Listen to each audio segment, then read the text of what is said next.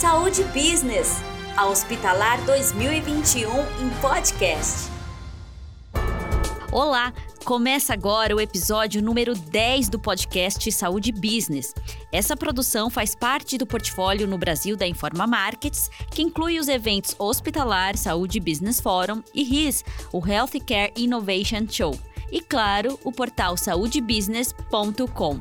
O meu nome é Dani Barbosa e é uma honra ter a sua companhia. Se você quer saber mais sobre tendências na área da saúde, este podcast foi feito para você. Aqui debatemos os assuntos mais relevantes para a compreensão do mercado e da gestão do setor. Hoje é o último episódio desta temporada do podcast Saúde Business. Por isso, preparamos para você um tema muito bacana. Vamos falar de educação corporativa, formação para assistência versus formação para gestão. Assunto importante para quem busca uma transição de carreira, não é mesmo? E também para todos os líderes que querem e precisam formar novas lideranças. Eu vou chamar agora os nossos convidados para este bate-papo sobre educação corporativa.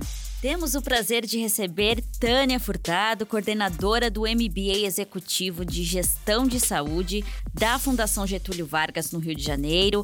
Ela também é psicóloga, doutora em comunicação pela Universidade Federal do Rio de Janeiro, a UFRJ, e atua há mais de 30 anos no ensino de gestão. Olá, professora Tânia. Olá, Bem-vinda. Obrigado.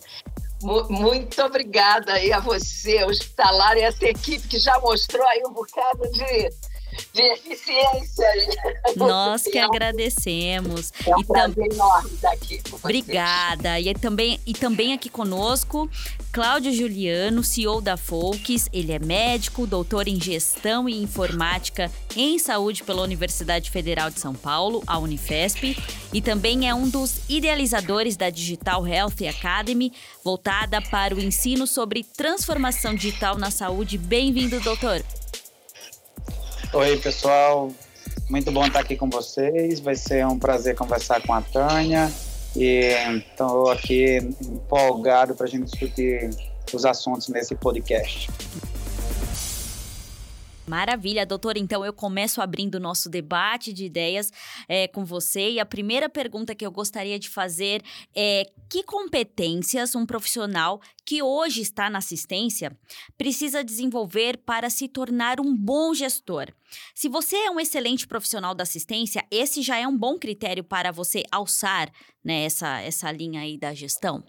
Excelente pergunta, porque o, o, profissional que trabalha hoje como, digamos, um médico que trabalha numa UTI e planeja ser, digamos, um coordenador da, da UTI, ele precisa adquirir várias habilidades, né? Tem várias possibilidades dele entender a sua jornada profissional e, se, e começar a caminhar nesta jornada. Eu vou me ater mais no pedaço digital, que é mais a minha praia. Talvez a Tânia vai complementar com outras competências mas, essencialmente, qualquer profissional, qualquer trabalhador da saúde precisa conhecer as potencialidades que a saúde digital tem, né? especialmente nas esferas dos processos, também das tecnologias digitais, e, claro, como gestor, ele tem que conhecer uh, muito de como coletar bem a informação, como utilizar essa informação para tomada de decisão, o que alguns classificam isso como analytics. Né? Então, ele tem que ser um profissional analítico, ele tem que conhecer as potencialidades da tecnologia, da tecnologia digital e tem que conhecer algumas tecnologias digitais. Falei de uma, Analytics, poderia falar de várias outras, mas uh, eu vejo que é por aí que ele tem que se tornar um gestor digital. Essa é a minha atual provocação. Maravilha. Professora Tânia, a senhora concorda? Acha que é possível desenvolver essas competências por meio da educação corporativa? Olha, eu já tenho a fazer a primeira confirmação. Aqui temos o Dr. Cláudio Juliano, que é um médico né, de formação, que obviamente conhece e já praticou bastante assistência e que hoje está numa das áreas né, mais provocativas, vamos chamar, de impacto né, durante aí esse último ano, né, que nós chamamos ano da pandemia, eu digo que foi no ano passado, já acabou, já estou na pós-pandemia, né, em que ah, todo o olhar voltado né, para esta competência difícil, difícil, né, professor Cláudio, que é poder né, ter esse ambiente mais analítico, ter esse ambiente né, de maior é, health tech e nunca abandonar a assistência. A assistência sempre deu a linguagem, a assistência sempre deu um mote né, para qualquer exemplo da educação corporativa. Né? É a assistência que faz né, o olhar provocador entre o que, que eu preciso né, ter de maior domínio, de mais competências para lidar com o mundo digital, sabendo que eu sou um profissional de saúde, vamos chamar assim.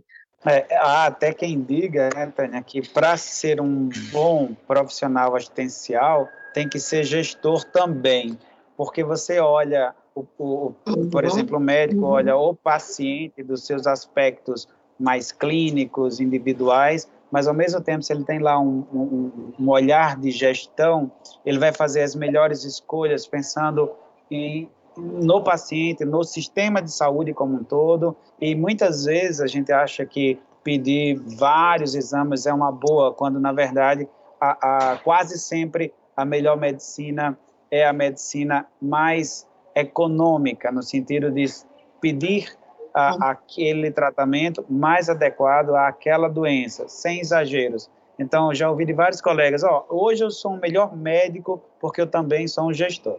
É, o que hoje, né, professor Cláudio, eu tenho sido assim é, bastante é, indicada para falar um pouco mais até em teu nome, né?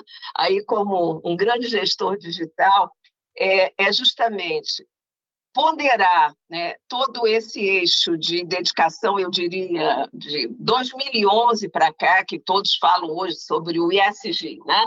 é o modelo de sustentabilidade, com a pandemia nós nos tornamos né, protagonistas da crise. Então, tem um lado difícil que o trabalhador da saúde, né, o profissional da saúde, ele obviamente teve que adquirir habilidades né, no campo das suas competências de ter 24 horas no ar de trabalho, sem dormir, sem comer direito, eu não sei. Muitos eu não sei como é que conseguiram braviamente, né? Eu digo que isso é uma celebração. Por outro lado, é, a duras penas, e com, mais uma vez, né, com, esse, com esse momento do foco ser a saúde, né, deliberando todas as ações, as novas relações trabalhistas, isso aí é um atributo de grande competência, né? Tudo mudou, Maravilha, professora. É, inclusive, nós começamos falando sobre o profissional de saúde que quer se desenvolver como gestor, não é mesmo? Mas tem um outro movimento que é o dos engenheiros, administradores, economistas, profissionais né, de tecnologia da informação, de TI, que entram na área da saúde e se tornam também gestores. Como isso afeta o setor da saúde? Você tem muitos alunos com esse perfil, professora? É, minha querida, é, esse perfil já faz parte é, de 25 anos, vamos dizer, que esse curso né, está aí em voga. É, nós temos, além dos profissionais citados, cada vez mais advogados em sala de aula, porque os contratos, né, a judicialização da saúde fez com que eles é, tivessem esse olhar e, e, também esse cuidado maior, né? Os engenheiros que, quando terminam o curso, se dizem engenheiros clínicos. Quando eles recebem o certificado do, do, do MBA, eles dizem, meu certificado agora para concursos e para o, o, meu currículo, o meu LinkedIn é de engenharia clínica, né? E muitos até engenheiros médicos, embora não sejam médicos, né? Então, nós temos uma plede de arquitetos, obviamente, dentro da área de saúde, cresceu muito pela questão da idade, né? É, estamos envelhecendo os fisioterapeutas, os nutricionistas, os psicólogos com a pandemia cresceram muito dentro da sala de aula também, né? a nível do, dos vários programas. Então, assim, é, nós já tínhamos essa motivação, nós já tínhamos essa alta receptividade de profissionais qualificados em várias especialidades, e estando em sala de aula, todos viram qualificados para a gestão da saúde. E aí, tá gostando do nosso podcast? Eu recomendo que também ouça os programas anteriores. Eles estão disponíveis no site da Hospitalar, no portal saudebusiness.com, no Spotify e no Google Podcasts. Uma dica: ative as notificações da sua plataforma de áudio para ser avisado sempre que trouxermos um novo conteúdo com grandes especialistas, executivos e lideranças da saúde. Agora eu vou fazer uma pergunta aí para o doutor Cláudio. Doutor, é, por atuar com TI, você conviveu muito com esses profissionais que não são originalmente da área da saúde. Como que você avalia esse movimento?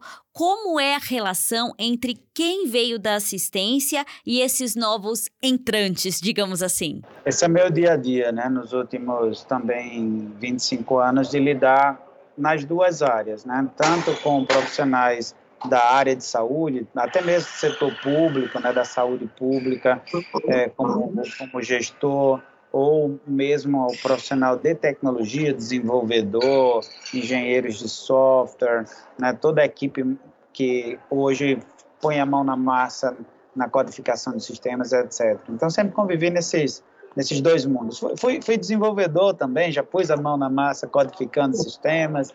Então, é, isso é, é parte da nossa área de saúde digital, porque é uma área multidisciplinar, transdisciplinar, que precisa desta convivência harmônica entre, digamos, dois olhares diferentes sobre o mesmo problema. E aí vem a riqueza de uma área multidisciplinar, enquanto um, um, engenheiro ele olha o problema, quer dividir o problema em partes, resolver as partes e assim resolver o todo, né? O profissional de saúde tem um olhar do, da assistência, do paciente, do cuidado, e a combinação desses dois é que vai entregar, de verdade, uma solução digital que vai resolver o problema original, seja um problema de gestão, um problema assistencial, um problema, muitas vezes, operacional.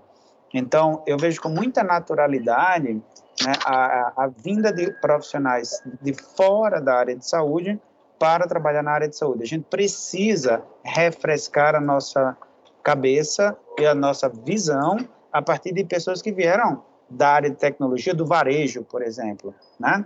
Claro que eles têm uma curva de aprendizado, hein? Até saber o que é CID, hein, Tânia? Eles passam um tempo. O que é CID? Eu já passei por isso, explicar para um, um analista de sistemas o que é a classificação internacional de doenças, que, e, ou explicar como é, como é um processo entender que o médico tem uma etapa de, da, que a gente aprende na semiologia, da anamnese, do exame físico, a formulação diagnóstica, né? Mas o que eu quero deixar bem claro é que um não precisa pensar exatamente igual ao outro, porque Isso. aí a gente não tem a diversidade, e é na diversidade que a gente cria as melhores soluções. Então, é uma área multidisciplinar, tem cabeças de um jeito, cabeças de outro. Isso é que me encanta, estar tá nesse meio de campo aqui entre as duas áreas. É verdade. E eu, eu uso, embora sendo inglês, né, eu digo que o, o futuro, o futuro é, é esse, né? É lifelong learning. Né? Não se para de estudar. Eu também, eu estou aqui né, com vocês, estou aprendendo aí com o professor Cláudio, né? é porque é, a, a, grande importância né, que o professor acabou de destacar entre você não perder seu ethos né, do campo da sua especialização, do campo da sua graduação, e, pelo contrário, é fazê-los né, integrar para que a gente possa ter uma mobilização, uma participação maior, quer dizer, um envolvimento né, com a área de assistência e gestão, porque, no fundo, ali na, nós estamos todos ligados à melhor assistência, seja pública ou privada. É o usuário que nos interessa. Né? Então, esse compartilhamento de conhecimentos, eu acho que essa é a grande palavra né, para o lifelong learning. Não pararemos de estudar, é, não pararemos de ter crise, agora temos, felizmente, né, professor Cláudio Juliano, que nos dá várias, né, várias ferramentas, vamos chamar assim, várias modalidades né, com esse trabalho é, digital que possa favorecer né, o melhor desempenho e indicadores dentro do hospital, que pode fornecer né, também promovendo essa integração do, eu diria, do emocional do, com, com o cognitivo, né? Por que não? Porque nós estamos, né, há alguns meses, pelo menos, um pouquinho mais de um ano, é, traduzindo a experiência aqui em plataforma digital, também no nosso é, é, é afeto. Né?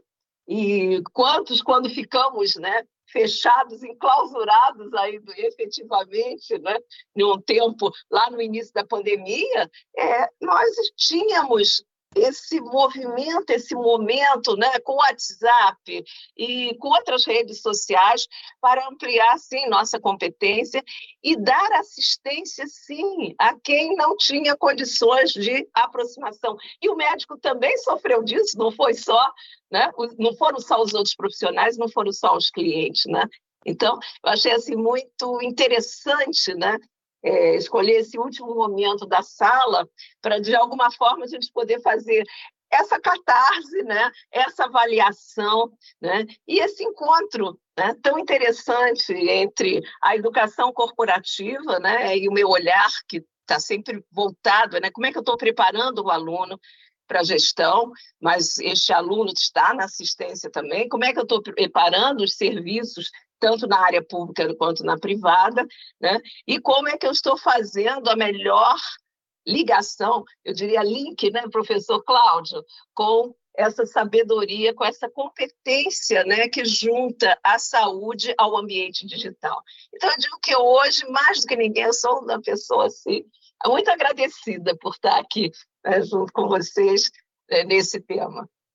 Nós quem estamos agradecidos, professor. Eu, inclusive, vou pegar até um gancho, né, da fala da senhora, a senhora que falou sobre transformação digital, e já vou emendar numa outra pergunta para o doutor Cláudio, que uma outra demanda, né, crescente para gestores é a capacitação para a transformação digital das organizações. A Informa Markets e a Folks, inclusive, lançaram recentemente a Digital Health Academy, plataforma inovadora de ensino em saúde. É, doutor, como você avalia o nível de conhecimento sobre essa transformação digital, tanto o gestor quanto o profissional da assistência? E como capacitar as lideranças para essa nova realidade digital? Fantástico, acho que é um tema super importante porque a gente se depara no dia a dia com gestores analógicos, né? querendo que as instituições sejam digitais. Olha que paradoxo, né? Ele quer que tudo seja digital na jornada do paciente, na jornada do médico, mas ele é um sujeito analógico e eu não estou falando na habilidade da microinformática, em saber mexer com celular, mexer com computador, porque dependendo da sua época e da sua geração, nós temos algumas é, é, habilidades natas e outras não. É natural que seja assim. É, por outro lado, o gestor ele precisa saber quais são as potencialidades que a tecnologia digital tem a oferecer para o seu hospital, para a sua área de, de, de gestão, né? Então, acho que é, eu, eu, eu vejo que os gestores e os profissionais de saúde assistenciais têm ainda muito que aprender, não dos bits e bytes, mas das potencialidades. O que é que, por exemplo, inteligência artificial pode fazer na avaliação diagnóstica de um paciente ou na avaliação prognóstica de um paciente que está dentro de uma UTI, né? É, é, o que é que a inteligência artificial pode contribuir? O como fazer no detalhe, aí vamos para um outro tipo de profissional. Então, é, certamente nós temos profissionais mais profissionais e gestores mais analógicos, vivendo num mundo de transformação digital intensa e sem a habilidade, sem a competência digital necessária para liderar essa transformação digital. O que é, é uma pena, porque ele, ele precisa conhecer essas potencialidades para transformar. Mas tem jeito? Tem. Né? Eles vão ter que buscar entender quais são essas competências que ele vai ter que adquirir né? com cursos, pode ser mini cursos, né? cursos livres, pode ser um curso mais longo, pode ser um curso de especialização, um MBA, né? Pode ser que ele decida se tornar um especialista, pensando em mestrado, doutorado, seja mesmo mestrado profissionalizante. Então, o, o, as modalidades são diversas, as ofertas são muitas, ele precisa apenas saber que ele não precisa, enquanto profissional de saúde, enquanto gestor, conhecer os bits e bytes, ele precisa conhecer as potencialidades, escolher as melhores opções para isso. No lado oposto, né, é, já é o profissional de tecnologia que não precisa necessariamente saber os bits e bytes, teoricamente ele já sabe. Ele tem que saber gestão em saúde, processos hospitalares, processo assistencial, conhecer a área de saúde, a saúde pública, etc. Por isso que é legal, e essa é a minha recomendação para quem está nos escutando, é se autoavalie, olhe a matriz de competências. A própria Digital Health Academy desenvolveu uma matriz de competência para que o profissional possa se analisar, ver como ele está hoje, que competências ele não tem, para onde ele quer ir, e daí ele desenhar a sua trilha de evolução profissional, para uhum. saber onde quer chegar. Então, professor Cláudio, se me permite, né? É, nós estamos falando aqui que as dificuldades não, tão, não estão no mercado, né? no mercado de saúde, e sim nas competências que eu preciso desenvolver.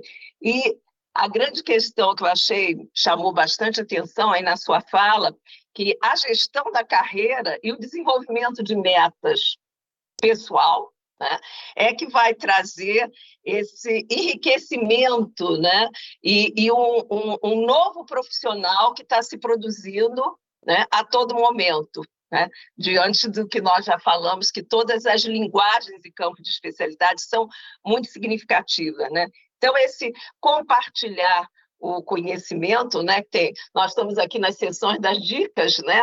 Assim, o que que o que que a, a, a Tânia, né? Ela sugere, ela tenta encantar aí durante, né? É, não só na sala de aula, quando a busca mais pessoal é que sempre compartilhem o conhecimento. Nós somos uma sociedade nessa rede, né? Então enriqueçam a rede, né? É, busquem relacionamentos que agreguem para as tuas competências. Ah, mas eu vou ficar voltado? Não, claro que tem os relacionamentos amorosos, que também ajudam na competência, eles fazem muito bem a gente, faz bem ao coração, né? É, seguir pessoas é outra dica super relevante. E grupos que distribuam conteúdos, né? Como agora, vamos, vamos seguir o professor Cláudio na sua organização, que na sua organização está trabalhando não só né, o apoio e o desenvolvimento dessa competência digital, como também como é que a pessoa pode se requalificar. Né?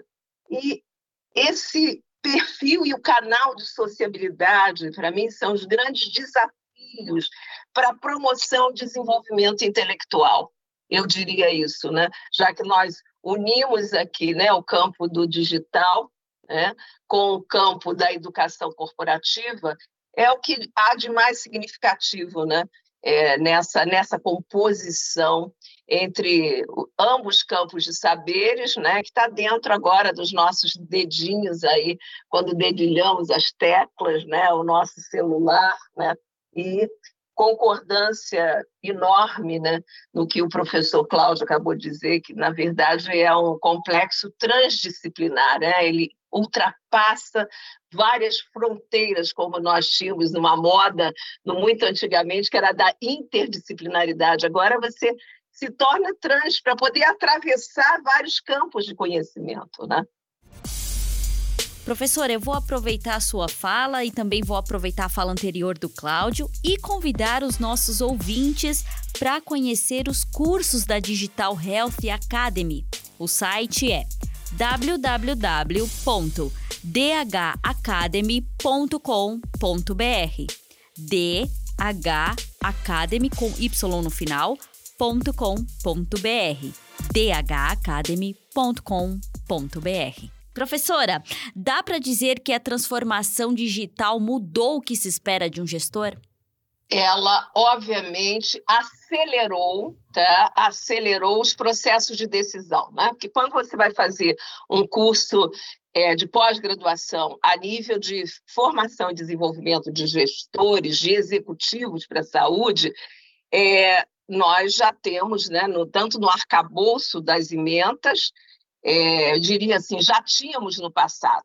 Agora, o que fortaleceu foi o próprio uso da ferramenta, a aplicação né, dos seus resultados para grandes e complexos né, estratégias e de decisão, de tomada de decisão. Então, é, o que tentava-se né, antes, é, um certo casamento, às vezes um namoro, com essa transformação digital né, intensificada, é, já estamos dizendo de um casamento longo, que não tem direito ao divórcio, né?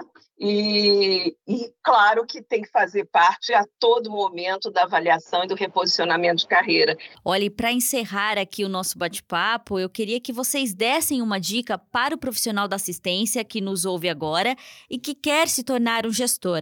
Onde ele pode estudar mais, como ele pode planejar essa transição de carreira. Professora, pode dar a sua dica e depois o doutor Cláudio. É, já que nós estamos falando né, dessa transformação digital e o reposicionamento de carreira, é, eu diria, em primeiro lugar, tenta desaprender vários conceitos anteriores para poder se dar o direito de reaprender. Esse é o primeiro momento. As maiores dificuldades que nós tivemos né, é, dentro do ambiente educacional foram as dificuldades das grandes memórias e lembranças do que eu fiz no passado e que deu certo. Tá? Esse foi o elemento que eu sou psicóloga de primeira formação, tive que começar a trabalhar com os ex-atuais alunos e também, sobremaneira, com os docentes da minha equipe. Tá? Vamos treinar a desaprender. Tá? Vamos fazer um exercício né, de é, transformar a nossa realidade, que eu chamo do reposicionamento de carreira, tá? em nos ligar tá? muito mais com as redes, no sentido de aprender o que as pessoas estão nos contando, que a partir né, do mês de março de 2020 deu certo e aí você vai ter o maior mercado de trabalho. Qual é o maior, maior mercado de trabalho hoje? Qual é a maior empregabilidade hoje? É na área de saúde. Né? É, seja ela na assistência, seja ela na comunidade digital, tá? É, seja ela o tempo todo online. Tá? Nós é que empregamos. É, até uma semana atrás eu dizia que era saúde e agronegócios, no mundo a maior empregabilidade, mas com a queda do agronegócio nós tivemos mais esse momento de fama, né? em que nós empregamos, nós temos a responsabilidade não só de formar os gestores de saúde, de formar as novas concepções de se cuidar em relação aos usuários, a nova concepção de procurar o seu médico, né? e a nova concepção de compartilhar também as suas informações com todo o ambiente de segurança, mas o cliente, o paciente, como vocês consideram melhor chamar, ele também precisa de um grau de educação, né? Então esse movimento todo aí da diferenciação, dos, diria aí dos da pluralidade, da diversidade, ele inclui esse usuário dos nossos serviços, né? que hoje cresceu muito mais, tá bom? É, meu complemento é que a palavra transformação já está muito direcionada também a, a, fazer diferente, não, é? não fazer da mesma forma. Então, isso que a, a professora Tânia comentou faz total sentido de ter que reaprender né, algumas coisas, até reconstruir né, o uhum. seu aprendizado. Então, é fundamental que o profissional possa saber onde está e criar essa jornada de da sua própria transformação profissional, incluindo essas camadas digitais, porque é, saber essa potencialidade vai dar um destaque muito grande a este profissional. Ele vai conseguir é, crescer profissionalmente, porque é uma das competências essenciais não só na área de saúde e que todo profissional precisa saber. Então ele precisa se transformar, deixar ser transformado e aí evoluir profissionalmente. Professora, obrigada pelas suas considerações. Certamente este é um tema que daria para ficarmos aqui durante horas debatendo. Um tema muito agradável, muito gostoso e que encerra assim é, com muito êxito a nossa temporada de podcast Saúde Business. Obrigada, professora, pela sua participação aqui conosco.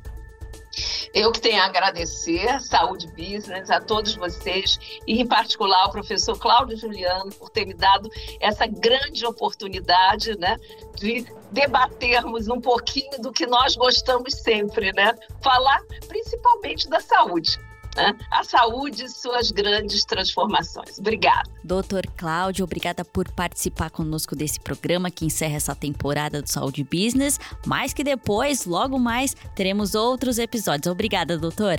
Eu é que tenho que agradecer, foi um papo muito bom com vocês, especialmente com a professora Tânia. E essa é uma oportunidade de dividir conhecimento e aprender sempre. Então, muito obrigado, até a próxima. O meu obrigada também a você, ouvinte, que esteve conosco nessa temporada. Se você começou a nos acompanhar só neste episódio, eu recomendo que também ouça os programas anteriores. Eles estão disponíveis no site da Hospitalar, no portal saudebusiness.com, no Spotify e no Google Podcasts. E em 2022 vai ter nova temporada do podcast Saúde Business. Para não perder nenhum episódio, Ative as notificações da sua plataforma de áudio para ser avisado sempre que trouxermos um novo conteúdo com grandes especialistas, executivos e lideranças da saúde. Obrigada pela sua audiência. Até o próximo programa. Tchau, tchau. Saúde Business, a Hospitalar 2021 em podcast.